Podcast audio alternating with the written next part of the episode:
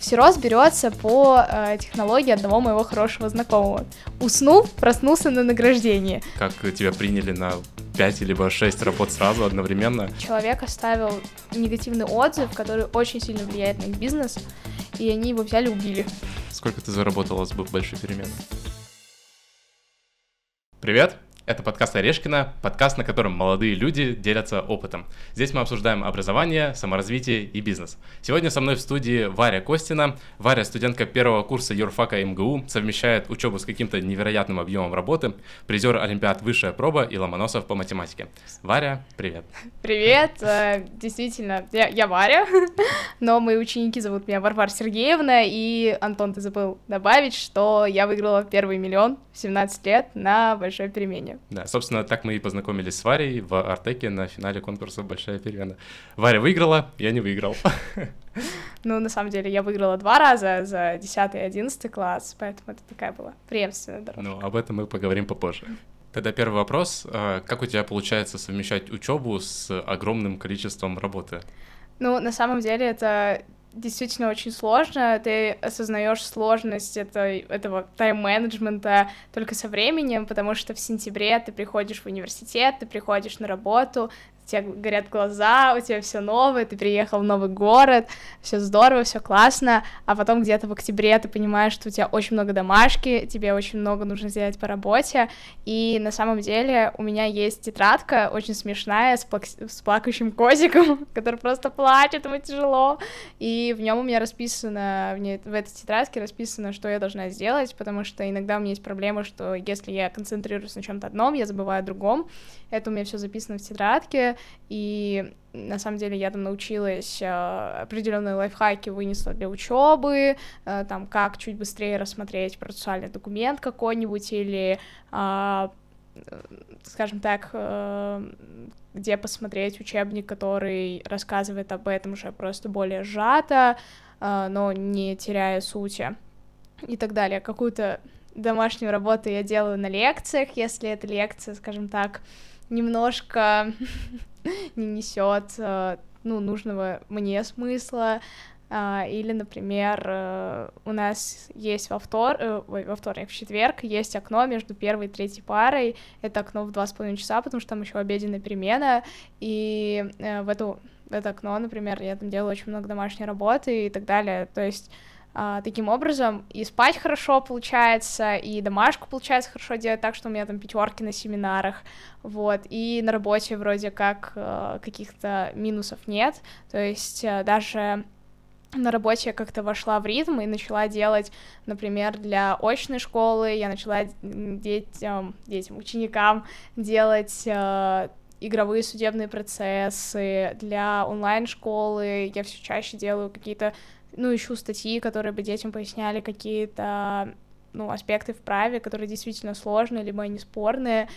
С одной стороны, тяжело, потому что ты осознаешь, что у тебя столько всяких дел, а с другой стороны, ты к этому настолько привыкаешь, что уже вливаешься, и какие-то твои личные лайфхаки, они помогают. Ну, вообще, у меня всегда, за все 18 лет, у меня, мне кажется, не было года, когда у меня не было бы 100-500 дел, то есть, э, если сейчас это учеба и работа, то раньше это была учеба и 100-500 кружков, там сходил в школу, потом побежал, там, не знаю, на вокальный кружок, после вокального кружка побежал в театральный кружок, после театрального кружка побежал на танцы, а, да, с переездом в Екатеринбург, ну, мне кажется, мы об этом чуть позже поговорим, э, это немножко спало, но при этом у меня была учеба, потом я бежала на дополнительный там по праву, потом у меня подготовка к Олимпиадам, не знаю, и куча домашки, и еще с друзьями погулять, и так что, мне кажется, даже вот этот вот э, навык совмещения большого количества дел э,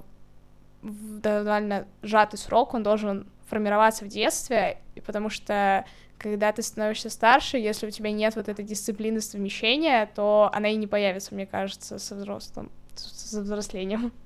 А можешь поподробнее рассказать, на каких ты работах работаешь сейчас?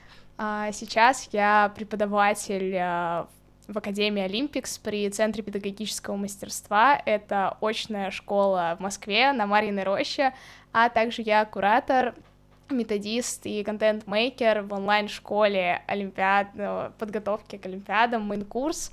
А, я куратор на олимпиадном праве. Вот. А в школе я тоже преподаватель права. А в онлайн формате ты не преподаешь? А, ну, как бы я куратор, и в должность куратора также входит проведение семинаров для учеников, поэтому в какой-то степени, да, я преподаю, но я больше как раз-таки занимаюсь э, частью разработки заданий, подготовки постов в группу и так далее. Вот. Поделись своим опытом, как ты искала вакансии и как тебя приняли на 5 либо 6 работ сразу одновременно. А, на самом деле это очень была интересная вещь. Э, я начала искать работу где-то в июне, когда работала вожатой в лагере. Мне пришли результаты экзаменов, я поступала по БВИ, поэтому, когда я увидела свои там 85 за общество знания, я такая, о, все супер, у меня 100% бюджетное место, все, нужно просто выбрать вуз. И я начала переживать, что надо бы найти работу, да, у меня есть часть гранта с большой перемены, но все-таки работа бы не помешала.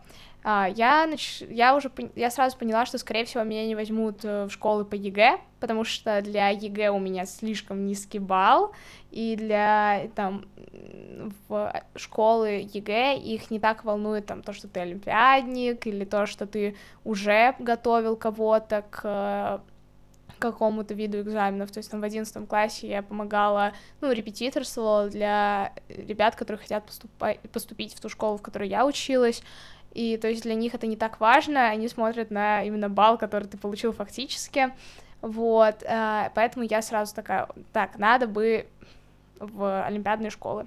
Сначала я написала в мейн-курс, такая, типа, есть ли свободная вакансия, мне такие, сейчас свободной вакансии нет, а, давай ты, типа, посты поклепаешь. Ну, там это было через время, типа, Варь, давай ты а, можешь сделать нам парочку постов. Э, парочка постов вылилась в то, что я теперь регулярно готовлю посты для группы, это 4-5 постов в месяц, не так много, как кажется, но когда у тебя много-много дел, ты понимаешь, что и этих пяти постов тоже очень много. А, и я такая, ну хорошо, давайте так. Потом э, есть группа, скажем так, ну, чат в Телеграме с э, смешинками для э, ребят, олимпиадников, которые занимаются гуманитарными предметами, и я там один из админов, и я помню, что я немножко плакала, что я не могу найти работу, то есть, э, блин, да почему, почему всех берут на работу только со всеросом, я что со своими перечнями олимпиадами, кто я, я что, хуже всех? я ныла-ныла, и в комментариях скинули, что типа, подавайте резюме нам, э, я так, о, супер, давайте, подала резюме, а, интересно, что я просто отправила резюме без какой-либо подписи. То есть я не написала ни сопроводительного письма, ничего, я просто скинула резюме. А, на следующий день мне пишут, давайте мы с вами, э, здравствуйте, актуально ли вам, потому что вы там как-то странно нам отправили резюме, давайте мы с вами на собеседование сходим. Я так, хорошо, согласилась на собеседование, на следующий день у меня было собеседование, собеседование прошло просто шикарно, то есть мы обсудили там мои какие-то стажировки, обсудили, а, как я заним... ну, как олимпиадный мой путь, сколько я занимаюсь правом, немножко меня погоняли по теории права, а, поговорили про то, какие у меня материалы есть и так далее, и сказали, все, мы вас принимаем, где-то через две недели после того, как меня приняли как раз-таки в Олимпикс очным преподавателем права, меня взяли изначально на один класс, на юристов. Через две недели мне предложили взять еще один класс. А, и еще где-то через неделю написали из МК, сказали, ой, Варя, было бы классно, у нас, нам нужен куратор, пойдешь? Я так, пойду, пойду, почему бы и нет. А потом а, через месяц у меня добавился еще один поток, то есть я э, работаю сейчас на два потока учеников и на два класса. А, зимой у меня после Нового года один класс в школе э, больше не будет у меня заниматься, потому что у них курс права рассчитан на полгода. У меня останется один класс в школе, что будет в онлайн-школе, честно, и пока без понятия, не будем загадывать, но потом э, на своей инициативе э, я поняла, что немножко, ну, для Олимпиады они модернизируются, и олимпиадные школы не всегда успевают э, модернизироваться под э, те изменения, которые вносят э, там вносят вузы, либо это Министерство образования и так далее в эти олимпиады, и ну, у нас э, в нашей школе не хватало развернутых заданий, у нас было очень много тестов, это круто, то есть нас больше готовили к всероссийской олимпиаде школьников, и к олимпиадам э, тестового формата перечевым, но немножко не хватало вот таких вот развернутых заданий, например, как э, в Ломоносе, по которой, собственно, поступила, и я предложила, давайте я один месяц на своей инициативе буду делать такие задания ребятам. То есть я их буду сама, ну, то есть без оплаты. Я их сама сделаю, я их сама там буду проверять, вообще без проблем. В итоге через где-то месяц а, мне сказали, давай ты будешь готовить оплачиваемых их, я так, хорошо, мы тебе будем за их разработку и за их проверку платить.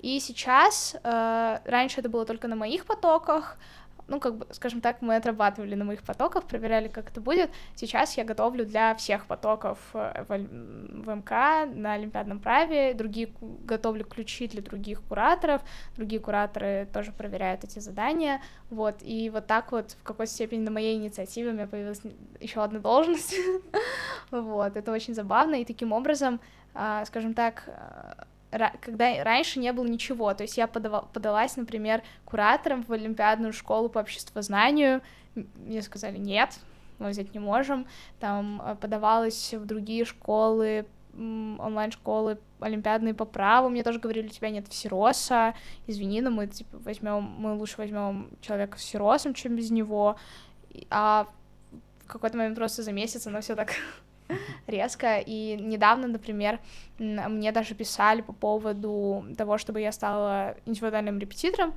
по праву, а, но я впервые отказалась, я помню, я тогда очень сильно гордилась, что я впервые отказалась от какой-то работы, потому что, да, э, там были готовы платить вообще любые деньги за час, я еще помню, я пыталась как-то менее, ну, я пыталась более деликатно отказать в услуге, то есть я сказала, ну, я беру 2 500 за пару, мне такие, вообще без проблем, хоть там 4 500. Вот тогда уже мне пришлось говорить, что да, у меня действительно, ну, действительно для того, чтобы работать с индивидуальным репетитором, это нужно отдельное время, плюс когда ты работаешь в трех местах для образования, а, вот в этом сложность, что ты начинаешь, ну, то есть у тебя там в онлайн-школе одна программа, в очной школе у тебя другая программа, в очной школе у тебя два класса, они по разной программе, и ты э, ну, например, летом я готовила, приготовила большую папку материалов для школы, а потом я пришла и поняла, что, например, из-за того, что я не знала уровень учеников, мне нужно было резко эту всю программу менять. То есть, например, всю первую четверть, а вот в ЦПМ у них тема, что они пять недель учатся, одно отдыхают. И вот все пять недель я потратила просто на то, что я буквально каждую неделю как-то модернизировала материал. То есть, например, сначала я принесла более простой материал, они попросили более сложный. Мы поработали с более сложным, более сложный не пошел, вернулись э, к более простому. Более простой опять не пошел, воз... э, становится им скучно, начинаем использовать чуть более сложный и так далее. То есть я первую всю четверть потратила просто на то, чтобы прощупать, э, как работать с классом. Сейчас же вот э, ну, то есть я поняла, что мне больше нравятся какие-то практические задания, мы делаем, ну, то есть, а, например, в социологическом классе у меня в понедельник две пары с ними, с юристами у меня по одной паре два раза в неделю. Uh, и, например, на первой паре утром мы проходим какую-то теорию, а потом на следующей паре мы решаем либо практику по той теме, которую мы прошли, либо по похожей теме. Uh, с юристами мы, ну, с юридическим классом мы недавно как раз делали мудкорт, мы, то есть мы проходили трудовое право долгое время, и вот давайте, типа, поиграем в мудкорт, чтобы скажем так, закрепить. Мудкорт — это игровые судебные процессы, это, скажем так, олимпиада для юристов, где они могут проявить свои э, теоретические навыки могут показать на практике. То есть это буквально какой-то реальный судебный процесс, вам дается фабула дела, то есть обстоятельства дела, даются чаще всего два процессуальных вопроса. Право делится на материальное и процессуальное. Процессуальное право — это про то, как судиться, материальное право — это за что мы будем судиться. Вот, дается два каких-то процессуальных вопроса и обычно два материальных вопроса. И еще две стороны, от истец и ответчика, то есть особенность мудкорта в том, что ты готовишь из истца из ответчика, и э, также документ, который вы готовите, называется меморандум, то есть это ваш, э, скажем так, ваше решение по кейсу, вот, но мы его сделали более таким простым, то есть э, мы, я им подготовила небольшой кейс, Мы вместе подумали, какие могут быть обстоятельства у сторон, какие они могут предъявить э, требования в иске. Потом я их разделила на группы, и они э, там за 20 минут готовили подтверждение своих позиций. Э, там одна из команд, э, там у меня в телеграм-канале я выкладывала, у меня девочки рэп записали для защиты своей позиции, это очень забавно. Вот. А, как-то так. А как, как вообще к такому возрасту, к 18 годам, ты достигла такого уровня знания предмета, то, что уже можешь составлять и методические материалы, и работать, и преподавать? Как это вообще возможно? Ну, на самом деле, мне кажется, я сама постоянно учусь, то есть, а, чтобы... Ну, для юриста очень классное состояние, когда ты понимаешь, что ты ничего не знаешь. И Везде такое ты, хорошее да. состояние. Ну, я не, я не знаю за другие отрасли, я не могу говорить за другие отрасли. Может, у медиков плохо, когда ты ничего не знаешь, не знаю, у айтишников. Вот, то есть у юриста это классное состояние, когда ты понимаешь, что, например, какую-то от... в какой-то отрасли такие изменения, что ты просто не знаешь о чем. И, ну, я начала... Я решила, что я буду юристом в конце восьмого класса. И с девятого класса я пишу различные олимпиады. И с девятого класса я либо смотрела открытые лекции, либо читала учебники, не знаю, прорешивала задания прошлых лет, так я учила какой-то материал. В десятом классе я уже более основательно села за подготовку, а в одиннадцатом классе как раз-таки записалась в онлайн-школу, потому что я поняла, что особенностью олимпиад по праву является то, что ну, ты не можешь выучить только свою любимую отрасль. Ты должен знать все. Вот. И в этом большой плюс вот этих всех олимпиадных сборных, очных, либо онлайн-школ, потому что тебя нагружают всеми отраслями. И, например, 10-11 класс я очень-очень много читала, летом я очень много читала. И сейчас, э, например, прежде чем давать какую-то тему в школе, либо в онлайн-школе, я читаю по ней дополнительный материал. То есть сегодня, например, э, после подкаста я побегу вести лекцию, семинар э, ребятам с онлайн-школы, и мы с ними как раз-таки будем разговаривать про арбитражное судопроизводство, и прежде чем им рассказать что-то, я там последние два дня вспоминала, что это такое, читала что-то интересное. А завтра, например, в очной школе с юристами мы начнем мою самую любимую отрасль права, мы начнем уголовное право, и а, чтобы, например, у закона есть такая штука, как действие во времени. Э, там он может, например, только на будущее распространяться, только на прошлое и так далее. И вот недавно я узнала от э, старших своих э, коллег, скажем так, от старшекурсников, что есть определенные синтезированные нормы когда, ну, эта штука работает, когда, э, ну, у нас она работала, когда советское законодательство менялось на российское, вот, и, как, и когда в процессах э, выбирали, какое, какое наказание мы дадим человеку, то, например, брали ну вот мы возьмем из этого чуть-чуть, из этого чуть-чуть, из этого чуть-чуть, из этого чуть-чуть. И вот я про это узнала, что есть такая синтезированная норма. Я там про это три дня, три-четыре дня сидела, читала, читала, читала, читала, в это все погружалась. И я думаю, что в этом на самом деле большой плюс, потому что я постоянно что-то повторяю, а, что-то либо узнаю что-то новое, либо что-то учу, чтобы, а, скажем так, дать ребятам чуть больше. Иногда, да, например, могу спросить вопрос, который я действительно не помню. И может быть, это плохой э, навык, ну, какой-то плохой навык для учителя, но я не считаю это плохим навыком для учителя. Я абсолютно честно говорю, что я это не помню, давай мы вместе посмотрим в законе. И мы вместе это смотрим в законе, читаем и отвечаем. Потому что даже если ты готовишься к паре, ты можешь не все помнить, а иногда вопросы учеников и не такие, что ты просто сидишь такой, что? Да я никогда о таком не думала. Вы что? Вот. И мне кажется, честно, и это правильно, честно признаваться, говорить, что я это не помню, давай мы с тобой вместе посмотрим. Или, например, я это не знаю, круто, давай я посмотрю к следующей паре и тебе отвечу. Вот. И наверное, как раз-таки тот момент, что я честно могу себе признать, что я что-то не знаю, и посмотреть это, и то, что я постоянно учусь э, сама параллельно с ребятами, это мне позволяет сейчас работать, но на самом деле очень много даже преподавателей, которые приходят с вузов, там, в 25-26 лет, они сами ну, могут что-то не знать по своему предмету, мне кажется, вы все сталкивались с тем, что вы спрашиваете что-то у своего учителя, и он говорит, там, посм... Э, ну, то есть э, я сталкивалась с тем, что учитель, например, говорит, ну, посмотри сам в учебнике. Ну, я прекрасно понимаю, что значит, вы, например, этого не помните. Но вы мне честно скажите, что вы этого не помните. Мы с вами вместе это вспомним, это же будет правильно. И как бы, мне кажется, вот это качество и вот это желание постоянно саморазвиваться, оно как раз-таки дает мне право немножко рассказывать детям, что такое право. Вот это желание, оно хорошо не только для работы, но оно же еще хорошо для подготовки к Олимпиадам.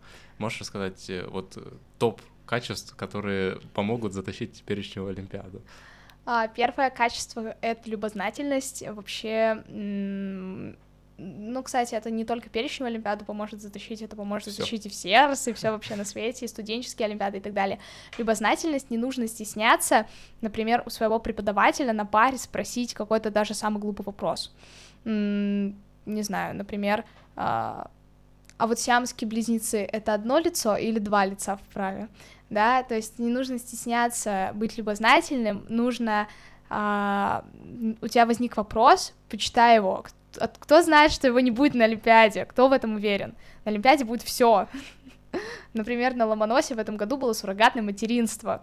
Я в 10 классе поехала на летнюю правовую школу от Высшей школы экономики. Очень тогда загорелась суррогатным материнством, что это такое, как оно у нас регулируется и так далее. Я уже думала, все, я буду юристом по суррогатному материнству. Я очень много про это читала, и в итоге прихожу на Олимпиаду, а тут целое большое задание на большое количество баллов по суррогатному материнству. И как раз-таки вот эта любознательность, э, даже на те темы, которые ты считаешь странными, ненужными, очень помогает. Еще очень полезное качество — это умение давать себе дыхать. Потому что, ну, не знаю, с выгоранием сталкивался ли ты, но я с этим сталкивалась. Ну, я не назову это выгоранием. То есть я считаю то, что выгорание вообще не существует, это, можно сказать, усталость. Вот выгорание — это когда ты ну, лежишь, и ты не можешь просто встать, пойти там есть. Вот, вот это выгорание. А у меня, у меня была усталость. Я называю это усталостью. Хорошо. А, вот эта усталость, она же все равно не дает работать. И эта усталость из-за чего? Из-за того, что ты не даешь себе отдыхать. И как раз-таки я раньше с этим сталкивалась прям активно, сейчас я с этим борюсь, но чувство вины за отдых. Например, ты вот сейчас три дня я ничего не делала, я три дня отдыхала, три дня кайфовала. Я ходила на встречи, сегодня я ездила с учениками в Коломенское, а, там, не знаю, я встречалась с друзьями-подружками, ходила в кино, а, не знаю, там, вчера мы с моими одногруппниками, друзьями смотрели э, в общежитии фильм и так далее. И раньше, вот особенно в одиннадцатом классе, когда у тебя ЕГЭ, у тебя Олимпиады, у тебя большая перемена, и ты даешь себе хотя бы один день отдыха, ты не можешь спокойно отдохнуть, потому что ты лежишь и очень тревожно отдыхаешь, потому что, блин, а вот я сегодня могла так-то прочитать одну статью, там, выучить э, главу в УПК, или вот так-то я за сегодня могла бы еще четыре варианта ЕГЭ прорешать, и так далее. То есть э, как раз-таки то, что ты не даешь себе отдыхать, оно очень сильно влияет на то, как ты выступишь на Олимпиаде, а, потому что отдых, он как раз-таки позволяет мозгу структурировать какую-то информацию, которую ты получаешь в огромном количестве, и если не отдыхать, то ну, скажем так, тебе сложнее будет что-то вытаскивать из своей памяти. А, я от знакомых своих недавно услышала как раз-таки, что нужно брать всерос, ну, всерос берется по э, технологии одного моего хорошего знакомого. Уснул, проснулся на награждении. То есть один мой хороший знакомый постоянно спал. То он спит на парах, то он спит после пар. Вообще он как будто бы все 24 часа спит.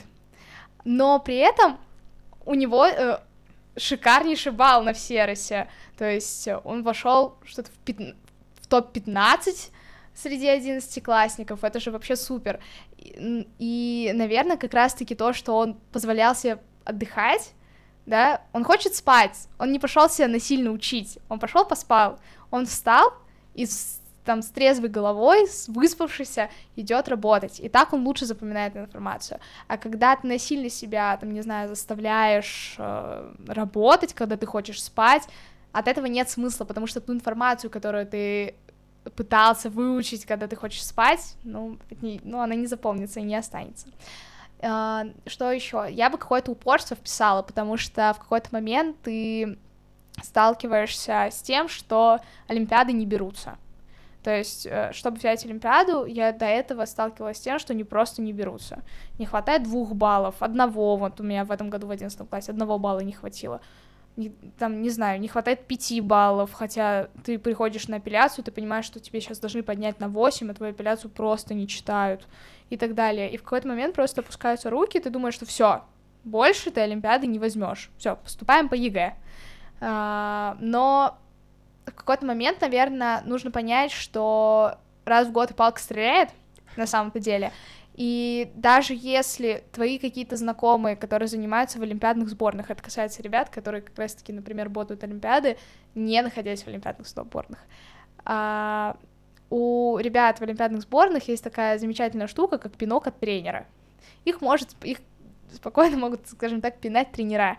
И у них есть большая такая внешняя мотивация, э, и так далее. А у ребят с регионов, которые занимаются в онлайн-школах или сами, а, скажем так, такой жестокой мотивации, либо э, того, кто всегда стоит над тобой с тапком в руках, или просто стоит над тобой, да, над душой, чтобы ты это учил, и так далее, этого нет. Да, олимпиадные школы пытаются к этому приблизиться, но в любом случае олимпиадные сборные могут освободить своих учеников от учебы. То есть они могут их на две недели увезти, там, не знаю, в Мособласть или, не знаю, там, в Татарстане, не знаю, сборная Татарстана, куда увозят своих учеников, да, они могут их на три недели забрать из школы и все время, там, пять пар в день заниматься правом. Ребята из регионов такого себе позволить не могут. И, конечно же, результаты ребят со сборных будут выше. И ты начинаешь себя сравнивать там с, со своими знакомыми сборных, которые там взяли все раз 100-500 олимпиад, и ты сидишь такой, типа, ну, блин, а я вот дурачок, я не могу. Ну, ты не дурачок, Просто у вас разный старт, и у вас разные сейчас э, возможности. И вот если это понять, что да, у вас разные возможности, но при этом, если ты поднажмешь, не забывая об, об отдыхе, тут важно. Если ты поднажмешь, не опустишь руки, сядешь учить, например, там, я не могла выучить гражданское право, но я три года долбилась этим гражданским правом. Ну вот не любила я его и все. А потом я съездила на летнюю правовую школу, у меня был замечательный преподаватель Вова Севец. Привет, Вова, я надеюсь, что ты это посмотришь. Который просто привил мне любовь к этому гражданскому праву, потому что он его так объяснял, что я просто такая, вау, это же, ну, это действительно интересная отрасль.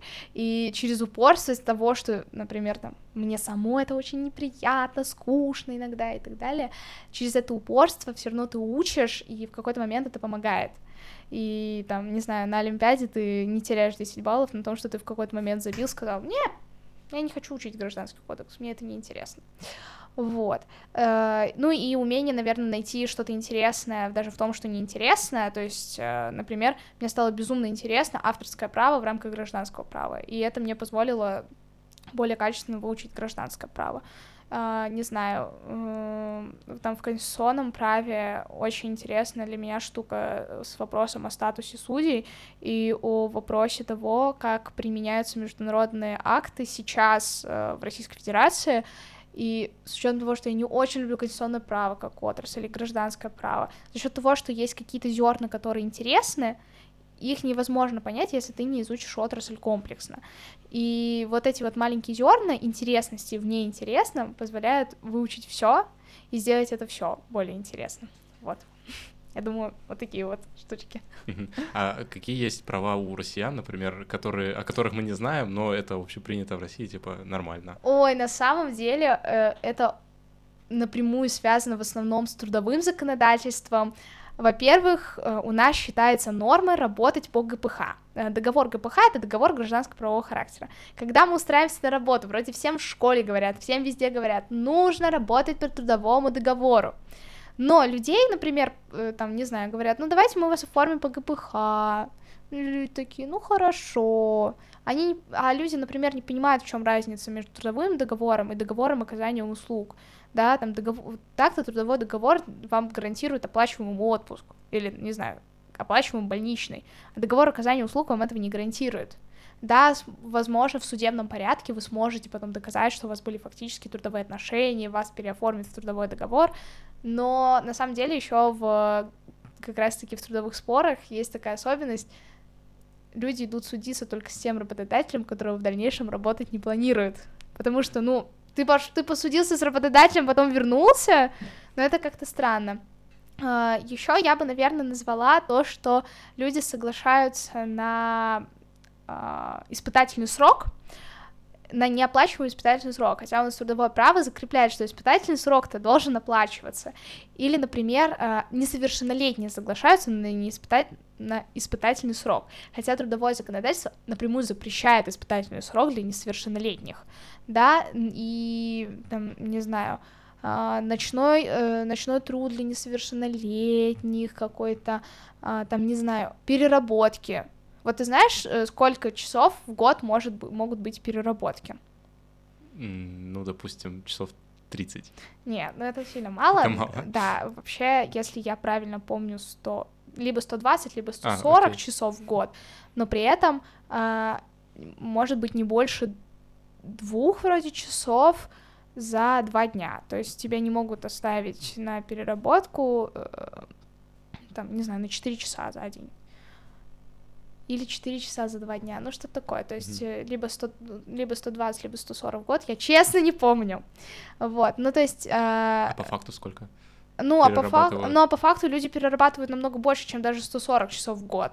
И люди там не знают, что переработки оплачиваются так-то в двойном размере, и что те переработки, которые выходят даже за норму, они, даже, они обязаны оплачиваться, и ты можешь получить за эти переработки компенсации и так далее. То есть э, там совершеннолетние не знают, что так-то через полгода после непрерывной работы они имеют право на оплачиваемый отпуск в любое удобное для них время и так далее. Ну, то есть это даже это вещи, которые общеприняты из-за того, что люди в какой-то момент ленятся почитать о своих правах, а, там, не знаю, а, часто еще в семейном праве, например, для того, чтобы как-то обойти налоги, оформляют имущество на одного из супругов, и если это не закреплено в брачном договоре, ну, извините, очень легко доказать, что это ваше совместно нажитое имущество и так далее. И там, не знаю, муж, который переписывает имущество на, на свою маму, чтобы жена, не дай бог, не получила квартиру.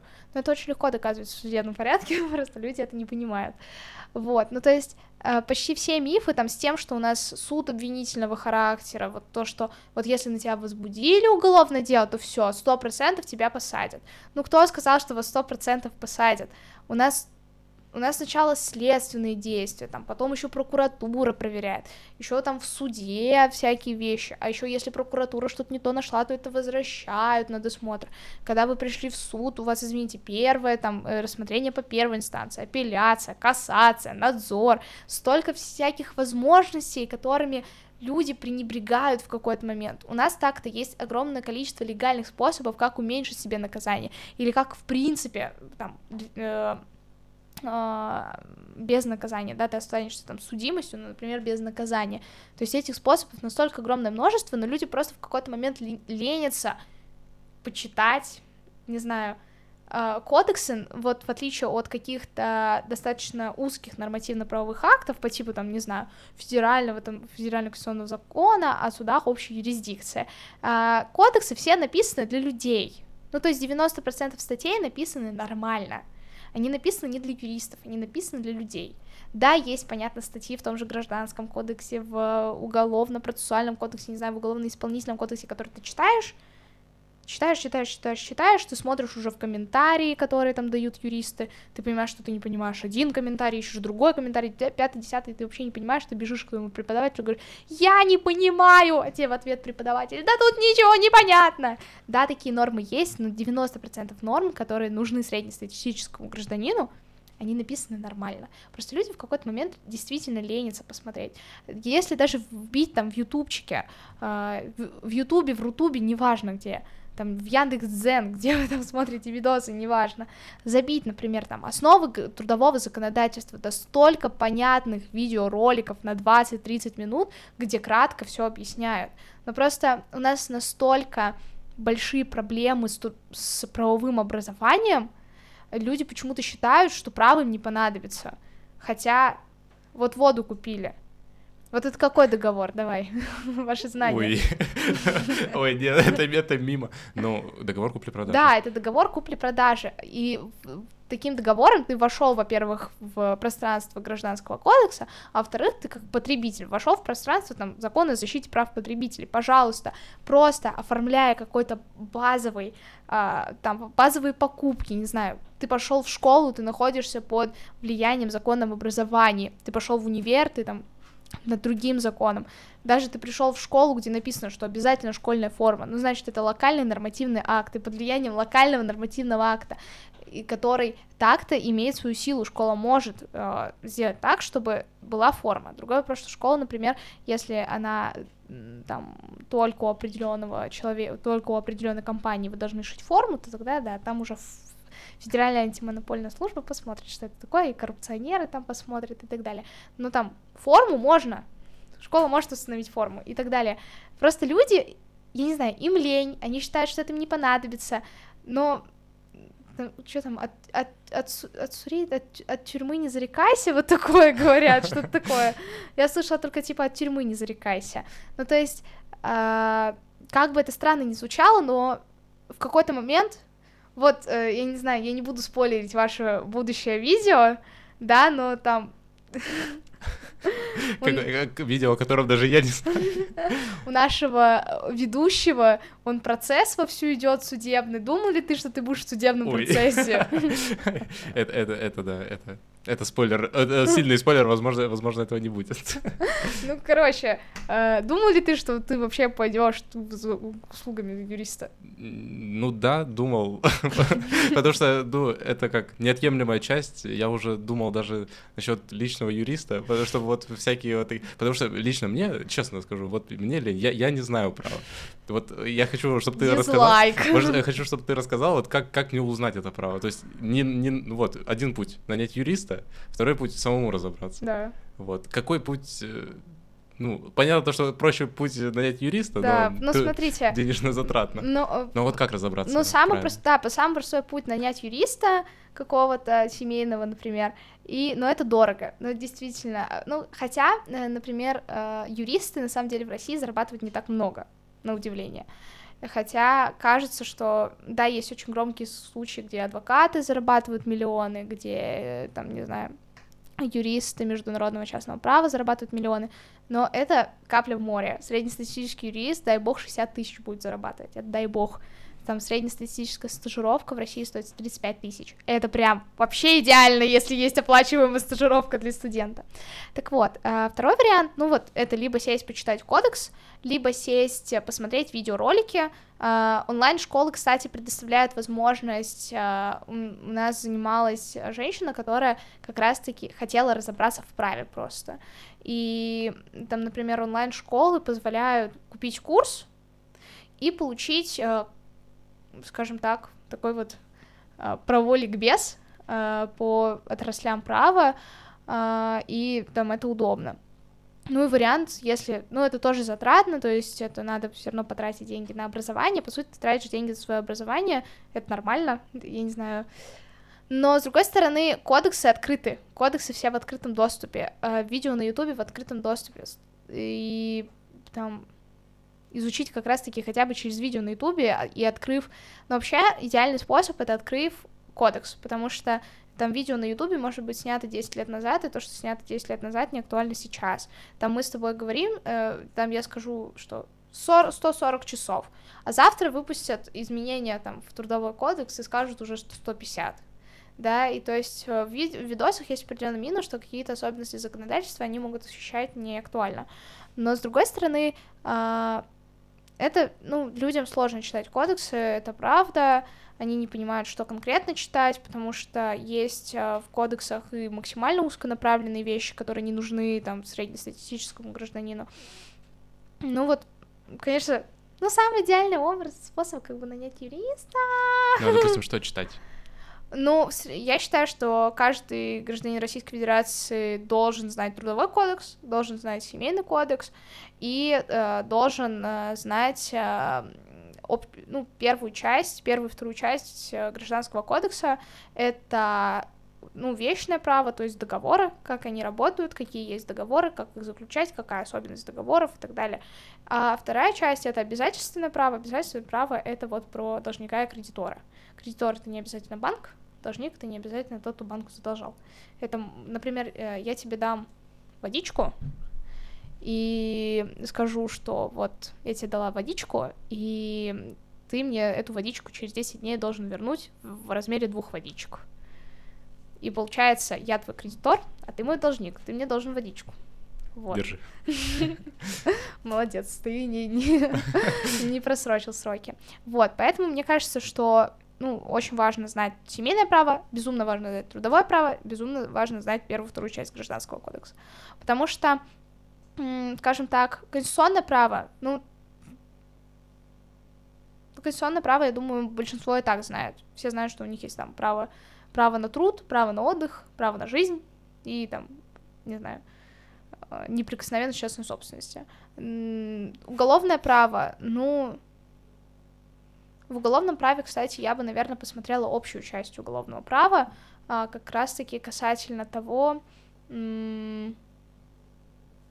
сейчас как бы, как бы мимо-то не сказать, а, касательно того, могут ли вам применять, к вам применять нормы, а, ну, например, вы совершили преступление 10 лет назад, и закон, за который вас могут судить за это преступление, вступил только 5 лет назад. И вот после вступления в закон, в силу вы узнали, что там правоохранительные органы узнали, что вы 10 лет назад совершили преступление. Могут ли вас за такое преступление посадить? Нет, не могут, потому что на момент совершения преступления э, такого закона не было. Вот. А, административный кодекс э, на самом деле важен там тем, кто права получил, да? Там, не знаю, э, ПДД как раз-таки. Там, на самом деле, вот, особенно в административном праве, важно смотреть даже не сам э, административный кодекс, а важно смотреть а, нормативные акты местного значения, то есть там по выгулу собак, например, это устанавливает регион. Можно ли там рядом с детским садом гулять со своей собакой? Или Например, час тишины. Он в каждом регионе свой. Есть даже регионы, в котором не установлен этот час тишины, там после 11 шуметь нельзя и так далее. То есть, а может быть, кстати, это и внесли в административный кодекс. Но мне, мне кажется, что это пока что на местном уровне.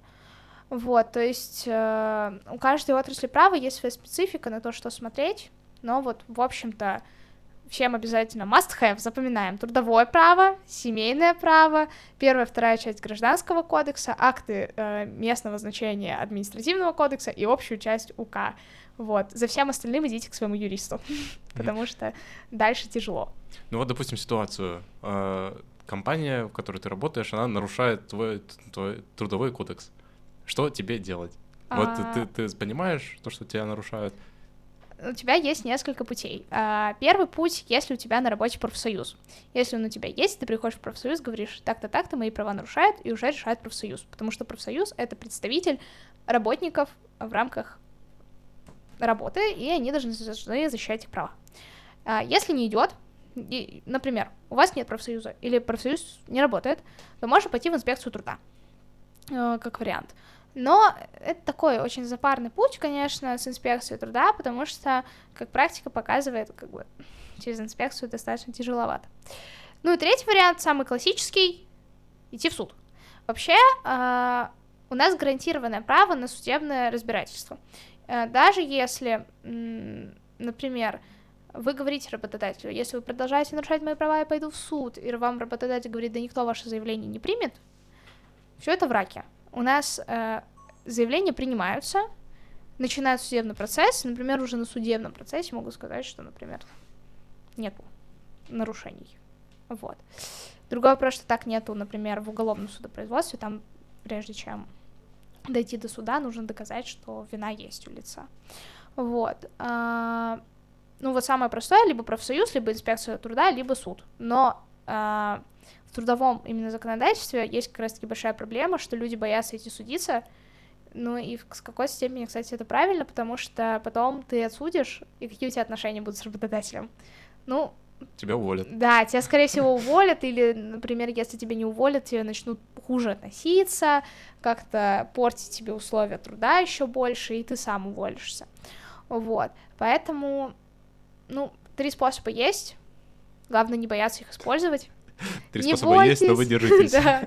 Не бойтесь защищать свои права. У вас есть право. Да, там, что там э, в тиктоках-то этих, там, у мужлан нет прав, у детей нет прав, у женщин прав нет.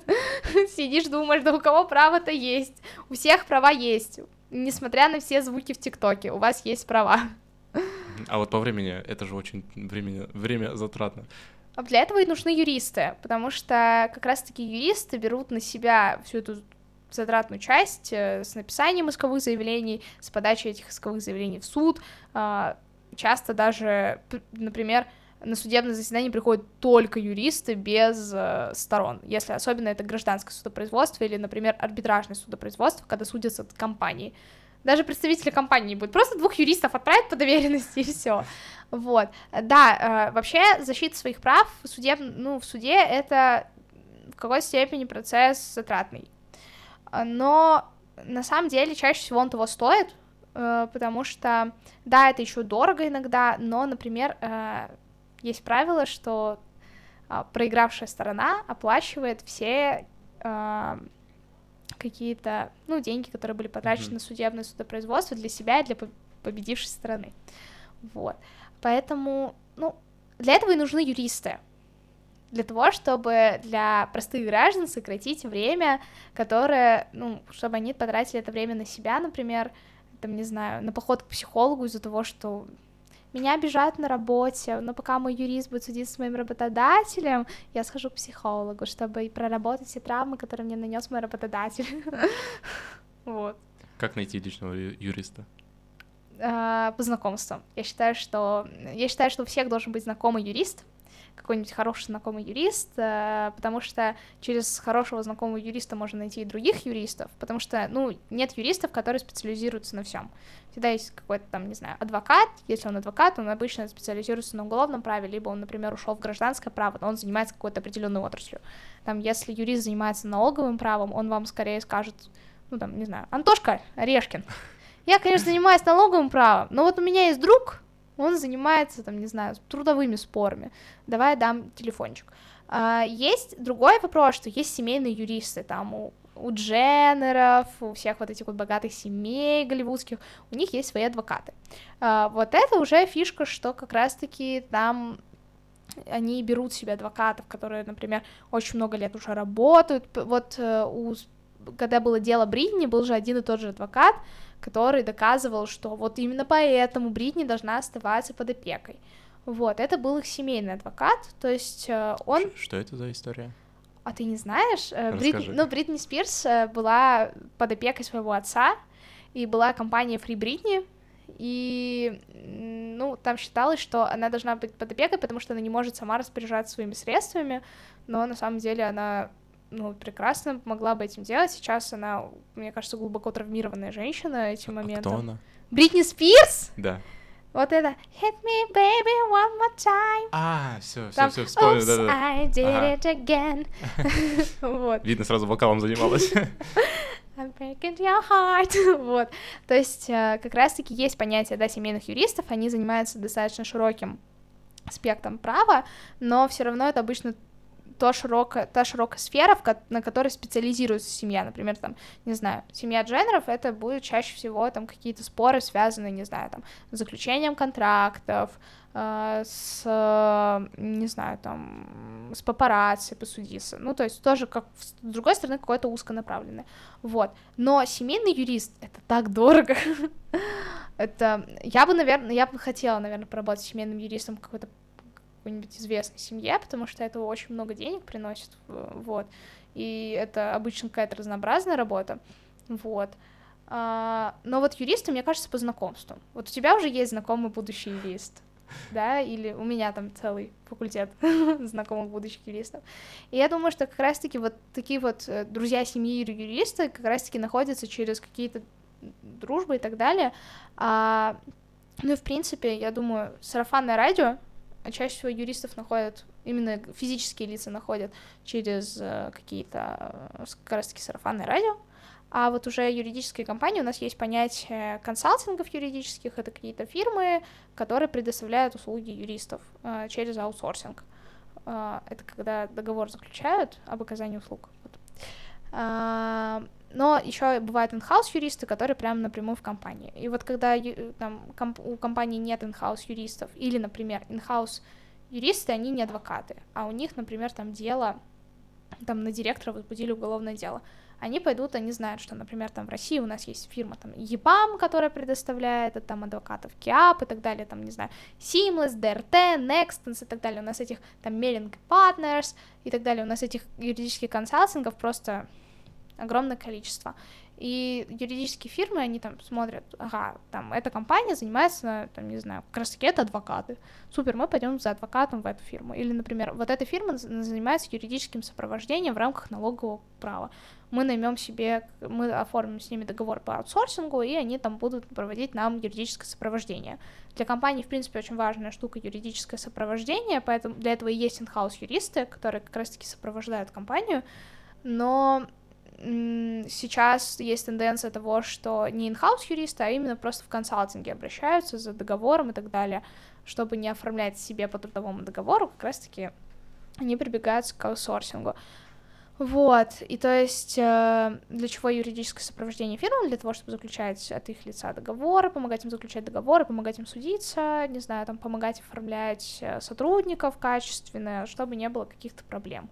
Там на всех, во всех хороших школах, во всех, ну, во всех школах есть юридический отдел, там, не знаю, на всех предприятиях хороших есть юридический отдел, как раз таки, который занимается тем, что оформляет сотрудников, там сидят юристы, там этот же юридический отдел заключает договоры. Например, в судах тоже есть юридический отдел. То есть вроде суд, юристы сидят, а им нужен свой юридический отдел, который будет там заниматься, не знаю, договор, заключит договор поставки с каким-нибудь поставщиком, чтобы в столовой Московского городского суда всегда были там, не знаю, вкусные котлетки с пюрешкой. Замечательно. Там очень вкусные котлетки с пюрешкой. Всем советую. Столовую Московского городского суда. Как, как ты там побывала? А, у нас есть а, студенческая организация, студенческий союз законотворческих инициатив. Я состою в комитете по уголовному праву, и руководительница нашего комитета такая, пойдемте в суд! Мы такие, пойдемте! И все, мы пошли в суд как раз-таки на апелляцию по мере пресечения, там лицам назначили в СИЗО отбывать, а адвокаты такие, нет, давайте мы им дадим домашний арест. Вот, и вот, например, там все суды, которые происходят у Лены Блиновской, это как раз-таки там апелляция на апелляцию по мере пресечения, там продлевание это мера пресечения и так далее. Вот, очень интересно, да. Суды очень классная штука. Кстати, а, все граждане Российской Федерации, совершеннолетние, имеют право открыто попадать на судебные процессы. То есть, если вы хотите, вы можете открыто попасть на любой судебный процесс в качестве слушателя. У нас есть определенные ограничения, если процесс может быть закрытым, например, если это гостайна, или если это коммерческая тайна, или если это э, процесс над, с участием несовершеннолетних, но в 90% случаев вы можете просто прийти в суд, посмотреть, какое дело там в ближайшее время будет рассматриваться, прикидывайте плюс-минус час-полтора, потому что ни одно судебное дело, если оно в середине дня не начинается вовремя, всегда средняя задержка в судах час. это, это минимальная, хотя у меня есть знакомые, у которых была задержка 6 часов по судебному разбирательству. Вот, вы можете прийти посмотреть, что такое судебный процесс. Вот, в любой суд, там, не знаю, города Москвы, например, там, не знаю, э, какой там у нас суд очень известный. Вот Московский городской — это больше апелляционный суд, он в основном выступает в качестве апелляционной инстанции, вот. Это, это суд субъекта Российской Федерации. Вот, но там, не знаю, в районные суды особенно, это прям очень круто сходить, потому что там рассмотрение дела по первой инстанции чаще всего, или апелляция на решение мировых судей, вот, и как бы все очень мило. Миленькие судебные дела, кьюти-кьюти. А вот ты сказала, что среди юристов очень распространено сарафанное радио. Уверен, то, что у тебя есть знакомые юристы. Может быть, можешь поделиться какими-то интересными историями, кейсами из, реаль... из реальной жизни? Ну, на самом деле, э, кейсы, это... Некоторые кейсы, это становятся какие-то легендарные кейсы фирм, из которых потом делают фабулы на мудкорты. Ну, чаще всего это какие-то кейсы, ну, интересные. Это, например, там кейс, а, не знаю, примерно Э, была поставка 4 тонн шоколада, и этот шоколад растаял при поставке. и вот там ущерб на 4 миллиарда, и там, не знаю, эти юристы выкрутились так, что там ответчику, который виноват в том, что ну, шоколад растаял, ему надо было не все 4 миллиона выплачивать, например, 2 миллиарда, ну не 4 миллиарда, 2 миллиарда всего. Ну, всего. Ну, всего. В этой ситуации всего. Вот. 50%. Ну да, Хорошо. то есть, э, не знаю, там у моей знакомой там судились касательно стрижки собаки. Не понравилась стрижка собачки, там, и э, там женщина, какая-то, ну, безумно богатая женщина, она себе юриста, э, нашла себе юриста, просто чтобы доказать, что ее собачку некрасиво подстригли. Вот. А, Там дела о том, как, э, не знаю, у моей знакомой, например, недавно пришла клиентка и такая, я вчера ходила к тарологу, мне таролог сказала, что мы это дело сто процентов выиграем. Вот, у меня есть вот очень хорошая знакомая, она была моим тренером на мудкортах, вожатой моя была.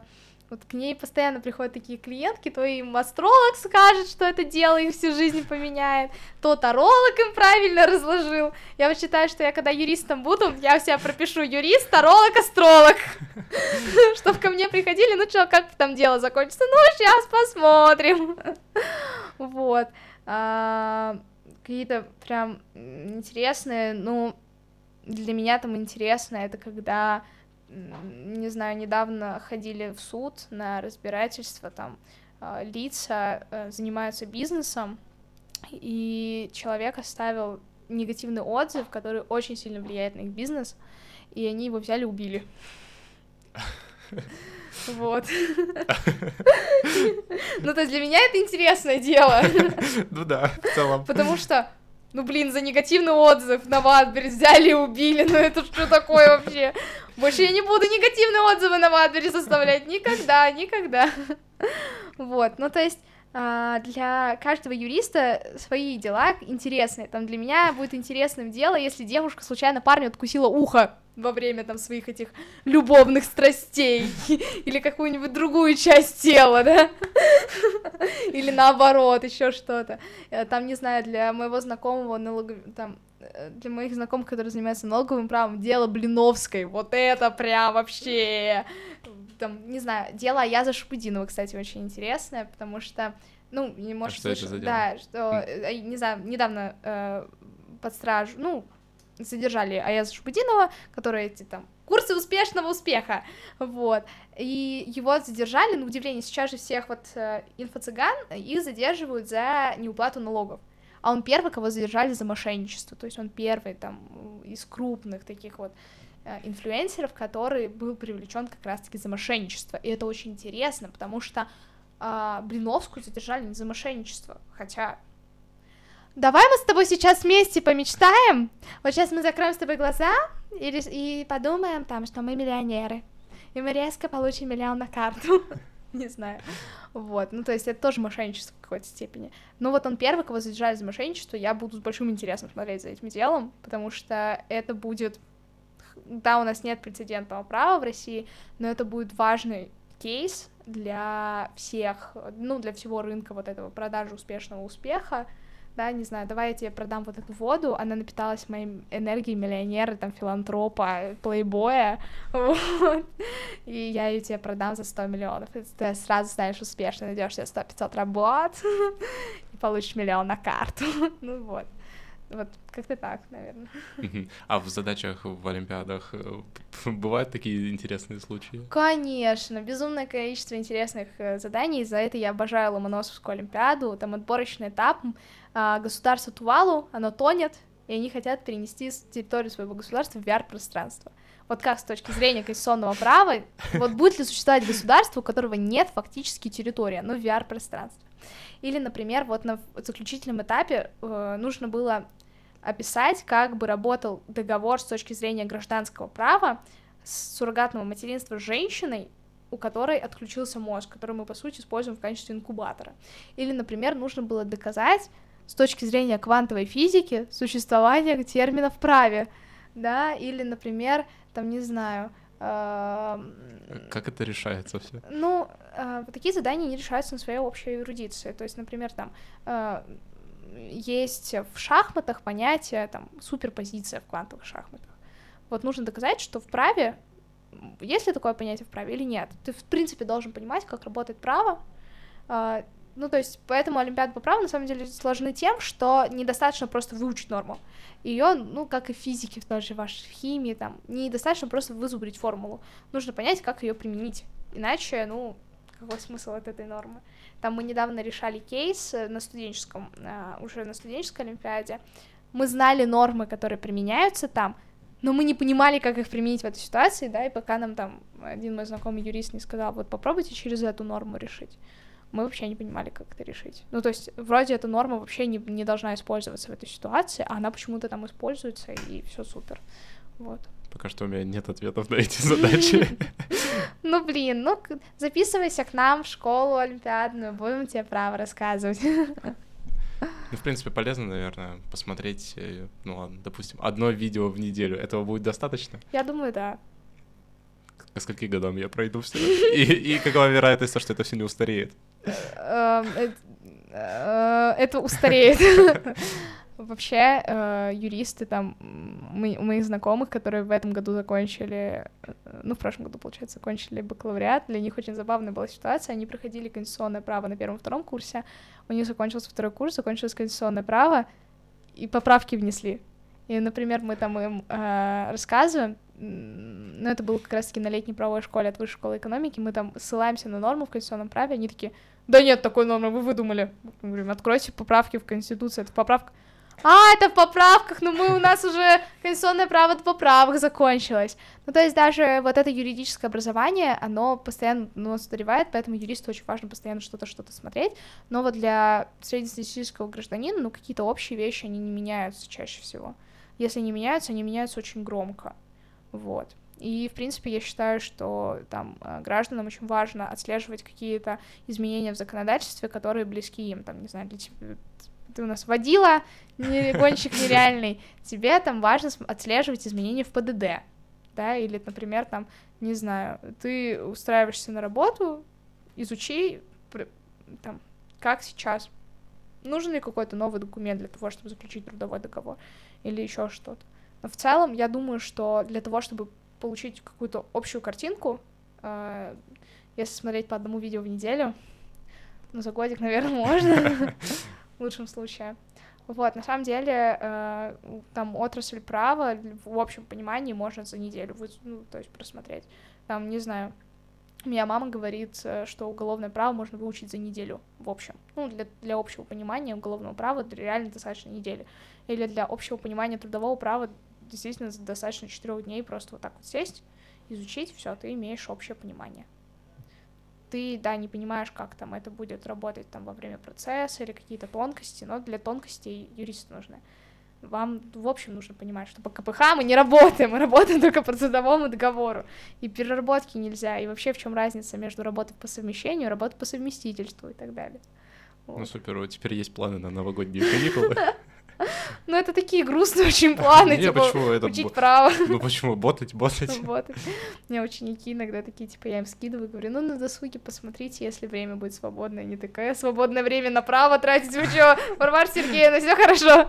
Да, это чисто все преподаватели. Вот вы, ну, вот я вам презентацию скину. вы, посмотрите, посмотрите. Смотрите, здесь э, лекция, ой, я как-то им скинула, говорю, небольшая статья, скинула я ребятам самкам, небольшая статья всего 60 страниц. Ну, ребят, на досуге посмотрите, пожалуйста.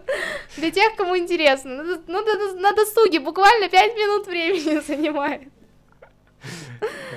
Ну, это, это, видимо, у меня уже все преподавательские вот эти вот приколы начались. Типа, почему домашку нельзя? Собака съела, а камень собака съела. Ну вот мы с тобой обсудили уже кучу права, э, уже познал вообще весь мир этот правовой, ну, как бы еще предстоит познать. Я в своем познании настолько да, да, да, да. Можешь рассказать, пожалуйста, про свою школу? Ведь ты училась в Сунце. А что это такое и как там учат? Я училась в специализированном учебном научном центре при Уральском федеральном университете имени первого президента Российской Федерации Бориса Николаевича Ельцина. Все, скороговорку проговорили. А, СУНС — это школа, но есть определенная особенность. Э, она, скажем так, частично очень маленькой частью находится под э, Министерством образования. Потому что, по сути, все сунцы, их 9 штук, если не ошибаюсь, в России, они, по сути, являются кафедрой университета. То есть э, локальные акты, которые выносит университет, они также относятся и к нам. И, но наоборот не работает.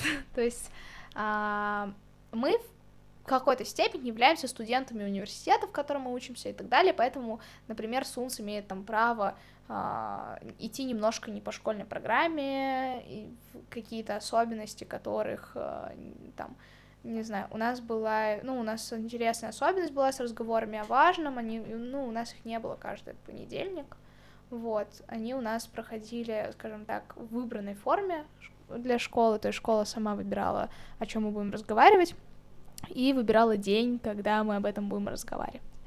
Вот, э, то есть это не был понедельник в 8 утра. А, также я не помню, чтобы, например, по истории мы вообще как-то затрагивали учебники фипишные. То есть у Сунцов на это есть ну, развязаны руки на то, чтобы выбирать самим программу. Там у Сунц МГУ тоже там своя абсолютно программа. Я знаю, что у нас, например, математики, особенно в нашем Сунсе, они вообще там вузовскую программу проходят. Они там что-то, вот ваши эти там анализы, матанализы этим всем занимаются. Вот, с гуманитарным образованием это, конечно, чуть сложнее сделать, э, но, в принципе, э, ну, у нас такая типа школа для гениев, вообще считается, что это школа для продвинутых детей, потому что в ней есть вступительное испытание. Интересный факт. Я поступила в школу по БВИ и поступила в ВУЗ по БВИ. Я надеюсь, что я на магистратуру поступлю по БВИ. я не хочу поступать по экзамену в магистратуру. Вот. А, то есть туда вступительные испытания, либо по БВИ, это э, призер, победитель регионального этапа, либо заключительного этапа. Сейчас у нас только бюджетная форма обучения, раньше была платная бюджетная форма обучения, есть у нас свое общежитие, то есть э, это, скажем так, отдельный мир, какой-то степени, то есть а, у нас а, были там свои мероприятия, у них действительно они были настолько классно сделаны, потому что а, школа давала на это средства, она давала определенную свободу, нас ставили, у нас однажды поставили такой невероятный спектакль про несчастье, то есть, ну вот, все семьи счастливы одинаково, но несчастливы они по-своему, вот, и у нас вот как раз-таки про то, что они там несчастливы по-своему, и это такая определенное ощущение э, научной свободы, то есть ты можешь спокойно с преподавателем договориться о том, что вы там, не знаю, вместе напишите проект или какую-то работу по той теме, которой нет в образовании. То есть, например, я писала в 10 классе работу по э, книге Вирджини Вульф. «Своя комната», э, и как раз-таки писала работу, э, ну, на кафедре иностранных языков я писала, вот как раз-таки про женщин, литераторов а, в Англии. Вот, как развивалось это все и так далее. То есть это чем-то очень напоминает вуз. То есть, да, у нас не было пар. Например, в школе, где я сейчас работаю, у них прям пары. Вот. Но, а, с другой стороны, у нас была своя программа, у нас столько кружков, у нас столько невероятных преподавателей, которые открыты своим ученикам, а, какая-то, ну, такая невероятная атмосфера, которую ты не чувствуешь в обычной школе. А, из нашей школы выпустилось большое количество творческих людей, а, и политических деятелей, деятелей искусства, деятелей науки и так далее. Там, э, отдельно там у нас в школе... Вот школьный психолог у тебя был в школе? Ну, как бы у нас был психологический кабинет, который был всегда пустым. Ну, был психолог, но его уволили.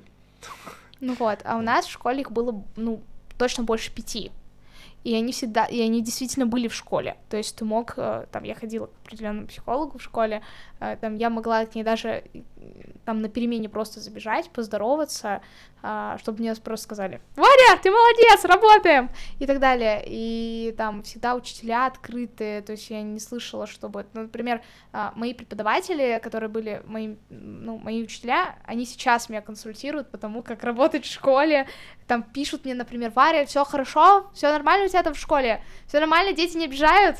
Если обижают, ты скажи, мы тебе скажем, чтобы как они сделать так, чтобы они тебя больше не обижали. Вот, ну то есть это такая очень душевная семейная атмосфера, которая скажем так, из нее ты действительно выходишь такими слезищами на глазах. Мне кажется, мы на последнем звонке ревели, мы ревели на выпускном, мы просто вот все, мне кажется, выревели все, что могли. Я очень скучаю по Сунцу. Я надеюсь, что я попаду туда на зимних каникулах, либо на февральских каникулах после сессии. Я туда попаду, со всеми обнимусь. Вот. А, там нам учителя пишут частенько, что типа, как у вас дела, все хорошо, надеюсь, у вас там все супер.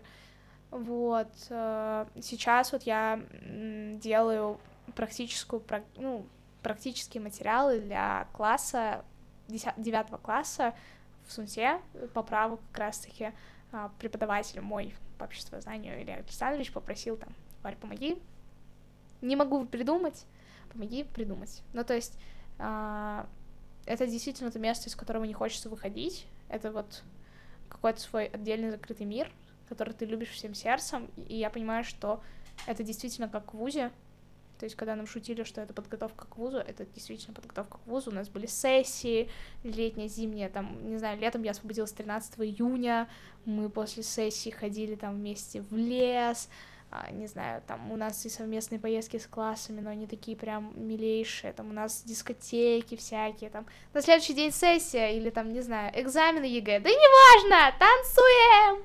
Вот, то есть... Э, и учеников слышат, и там, не знаю, у нас ученики сами коворкинг сделали в школе, ну это просто невероятно, у нас такой шикарный коворкинг. И, я даже не знаю, у меня столько любви к этому образовательному, мне просто это вот это такое родное место, в которое всегда хочется возвращаться, ты просто туда, э, когда смотришь фотографии, там иногда меня так ностальгия покрывает, и так хочется это все вспомнить, ты просто сидишь, ты просто рыдаешь, потому что это вот место, которое тебя раскрывает как человека окончательно, то есть это то место, где твое стремление к узнать чему-то но... что-то новое, это не что-то странное, это то, что классно, и это то, что учителя, сама школа, твои одноклассники только поддерживают, это вот да, есть определенная там конкуренция иногда, если вы, например, там в одной отрасли занимаетесь, там я с одной девочкой, мы там весь одиннадцатый класс конкурировали, потому что мы обе по олимпиадам там по праву и так далее. Мы там конкурировали за квоту, но все раз обе в итоге не поехали. Вот. Ну, то есть, а, это, ну, это прям с таким теплом, с такой любовью, просто очень в это хочется иногда вернуться, потому что, с одной стороны, это да, это сложно, потому что сессия, это очень сложно, там, не знаю, пятиминутки Константина Сергеевича по литературе, ты их вспоминаешь, глаз дергается, у меня как-то была двойка с пятью плюсами, ну нет, три с минусом поставить, не зачем это два с пятью плюсами, там, не знаю, у нас мальчик впервые за два года получил пять за эту пятиминутку, так он вообще, он в рамочку повесил эту работу, где у него пятерка, вот, ну, да, было сложно, но, с другой стороны, столько всего приятного, и такое больше, просто огромное спасибо этому учебному заведению. Сунц, я вас люблю. То есть надо учиться, чтобы попасть в специализированные школы? Да, надо, надо учиться. Mm-hmm. Ну, потому что э, очень тяжело, если у тебя нет какой-то базы. Я вот поступала по праву, поэтому у меня очень сильно проседала история, и мне на истории было тяжело. Там сессия по истории давалась прям тяжко-тяжко. И иностранные языки у меня тоже проседают. Вот сейчас я а, в университете, конечно, Sprechen Sie Deutsch, но в школе у меня был Speak English, вот, и там у меня за сессии по английскому тройки.